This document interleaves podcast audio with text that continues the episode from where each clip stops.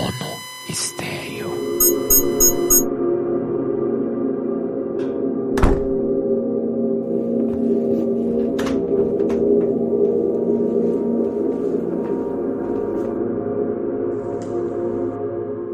Olá, senhor Jim Gennett. Genet. Jean Genet. Oh, desculpe-me, o senhor é francês? Eu sou do meu corpo. Ainda assim, me mudei muito. Bom, uh, senhor Genet, imagino que o senhor saiba por que está aqui. Imagino que seja por causa da minha proposta. Hein? É, na verdade, mais pela audácia da sua proposta. Hum. E minha proposta é audaciosa? No mínimo. Hum. Ela é tão fora dos padrões, tão impossível que eu quis conhecê-lo pessoalmente. Hum. Se é impossível para vocês, eu não preciso perder meu tempo aqui. Posso sugerir para outra companhia. Não, espera, espera, espera. Eu não disse que eu tô recusando a sua proposta. Não? Eu só disse que ela é disruptiva. Desculpe-me, mas eu não vim aqui para ouvir jargões de marqueteiros. Eu quero saber se vocês vão produzir o meu projeto ou não. Seu Genê, vamos com calma. Uma pessoa na minha idade já não tem mais tempo para conversa fiada. É, e eu ia ter que tocar nesse assunto cedo ou tarde.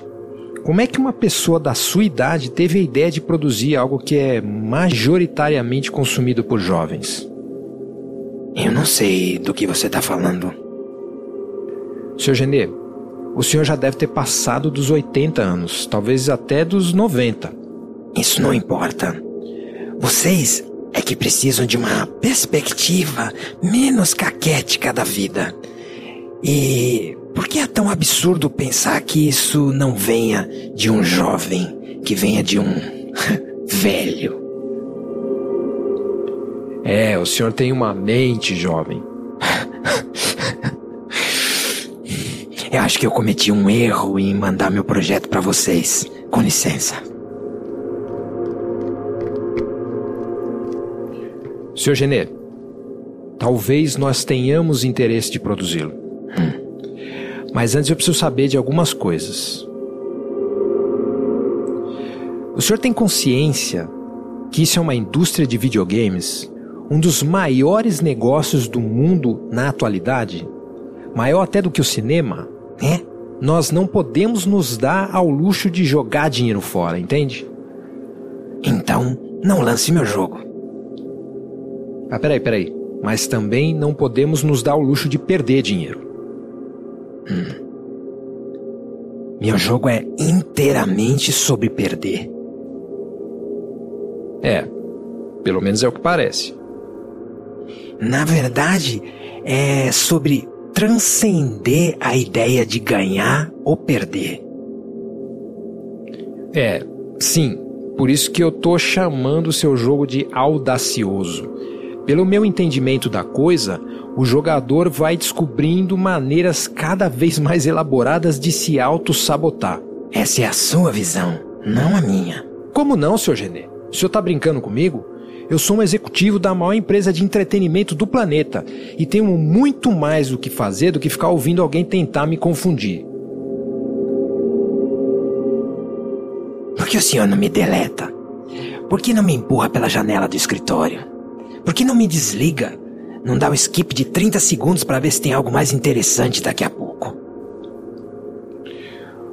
O senhor está começando a me irritar. Você tá me entendendo? O senhor já tá jogando meu videogame antes mesmo de ter ligado o computador. Como é que é? O senhor, o jogador, a secretária, o seu bicho de estimação, os fantasmas, os deuses, os demônios. Todos estão tentando ganhar. A cada segundo, a cada pequena interação. E então, como o senhor é inteligente, o senhor faz um jogo no qual o usuário só pode perder. Não. Ele só perde enquanto está tentando ganhar. Quando ele relaxa do desejo de manipular, acumular, se defender e ganhar, aí toda uma nova perspectiva se abre. Mas nenhum dos nossos especialistas aqui conseguiu chegar a lugar nenhum no seu jogo. é mais do que esperado. Eles também foram treinados para ganhar. Sr. Genê, mas todos os nossos jogos de maior sucesso aqui são baseados em puro e completo empreendedorismo, em chegar a um objetivo, na vitória, no pagamento pelo esforço de ficar horas ali cumprindo tarefas, dando tiros, sei lá. Por isso que seus produtos são infantis. Pelo jeito, o senhor não entende nada de mercado. Nossos jogos são adultos, nossas histórias são complexas e respeitadas até por autores da mais alta literatura. Ok, mas ainda falam para essa necessidade primordial de segurança, esforço e previsibilidade. Portanto, senhor, infantis. E é por isso que o senhor imaginou que o jogador iria aceitar limpar a bunda do chefe para poder passar de fase. Nos videogames normais, os jogadores matam os chefes. É por isso que, em vez de assassinar inimigos, você ganha toda vez que é preso, que leva um tiro para salvar o inimigo, que assume a culpa dele diante de mafiosos, que se curva, faz o que os outros querem. Me desculpa, mas me parece que o senhor criou um jogo exclusivo para masoquistas. talvez o senhor possa me chamar de realista. Ou talvez fosse mais correto chamá-lo de senil. É o que eu estou dizendo. O senhor está completamente cego no seu hábito de tentar ganhar e se defender. Vai continuar me atacando. O senhor simplesmente não consegue fazer outra coisa. Não consegue sequer imaginar que a vida seja possível fora desse jogo de tentar ganhar e defender. É como se o seu cérebro atingisse uma parede de concreto. Você não consegue passar dali. Por isso meu jogo é eficiente. É por isso que o senhor vai tentar me ignorar. Senhor Genê, vamos tentar ser prático aqui. Mesmo que eu tentasse produzir o seu jogo, como é que eu venderia isso? O que é que eu digo pro meu time de marketing? Nada. Porque eles também estão tentando vender algo. Vencer a impossibilidade de vender o meu produto, entende? é. Mas toda a sociedade não está fundamentada nisso? Tentar ganhar, evitar perder? É o senhor que está dizendo isso, não eu.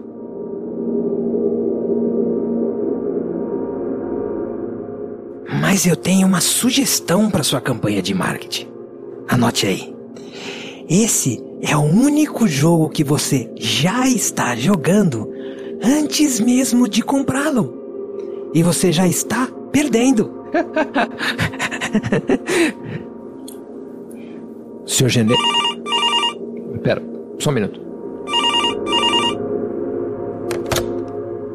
Como é que é? Polícia Federal? Sim, tá, tá aqui na minha frente, claro.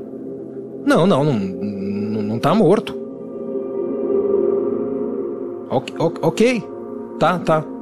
Ok, ok. Senhor Ginê, parece que dois agentes da Polícia Federal estão aqui. Eles disseram que supostamente o senhor deveria estar morto. E eles querem falar com o senhor.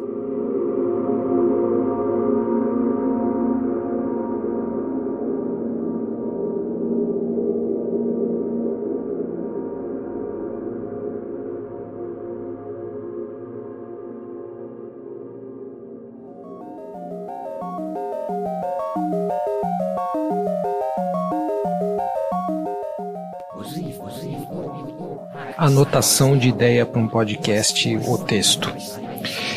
Existem três tipos de algoritmos: o algoritmo Ramones, ACDC, o algoritmo Beatles e o algoritmo Jazz. Na nossa sociedade, o que ganhou foi o algoritmo ACDC Ramones, ou seja, é, como aquelas bandas elas eh, são conhecidas por fazer sempre o mesmo disco, repetir sempre a mesma fórmula. Então, por exemplo, quando você vai no Spotify ou no YouTube, em especial YouTube, é, quando você vai lá, você só vê mais do mesmo. Esse é o, na nossa realidade, é o, o algoritmo que venceu. E aí poderia existir um algoritmo que fosse tipo Pink Floyd, Beatles, que a cada disco experimenta. Ele é meio que uma um tipo de algoritmo que ele seria contrário a si mesmo. Toda vez que ele chegou num certo patamar de linearidade ou de segurança, ele volta atrás, ele vai, ele quer destruir ou acrescentar ou mudar de rumos daquilo que é conhecido, daquilo que, que é o mesmo. Então ele quer experimentar esse algoritmo, imaginar uma sociedade na qual isso tivesse sido o que, o que venceu. E o terceiro é o algoritmo tipo jazz. Você tem algumas coisas que são, vamos dizer, standards, que você meio que reconhece, e a partir de ali, a partir do momento que você tomou contato com aquele conteúdo, começa a experimentação e, o improviso. Então ele só é o start. Por exemplo, você entra, vamos dizer que você goste do Louis Armstrong. E aí você entrou para ver um clipe dele, sei lá, Wonderful World.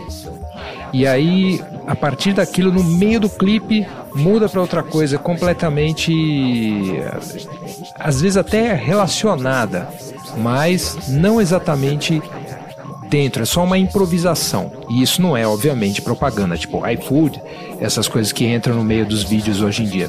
Mas ele simplesmente ele ele quer criar, improvisar, pode ser qualquer coisa que surja ali naquele momento.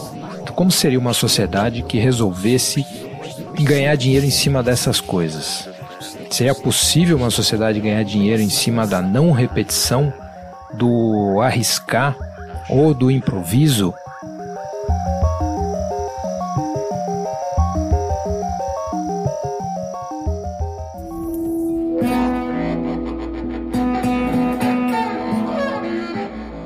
Oi, eu sou Eduardo Fernandes.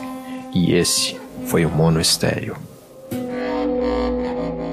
Se você quer apoiar esse trabalho e me ajudar a ter tempo e recursos para produzir mais programas e de forma contínua, é só passar em eduf.me barra apoie ou pode mandar sua contribuição para pix@eduf.me. Se você quer comentar esse episódio, é só escrever para pod, pod, arroba, eduf.me. Obrigado por ouvir e até semana que vem.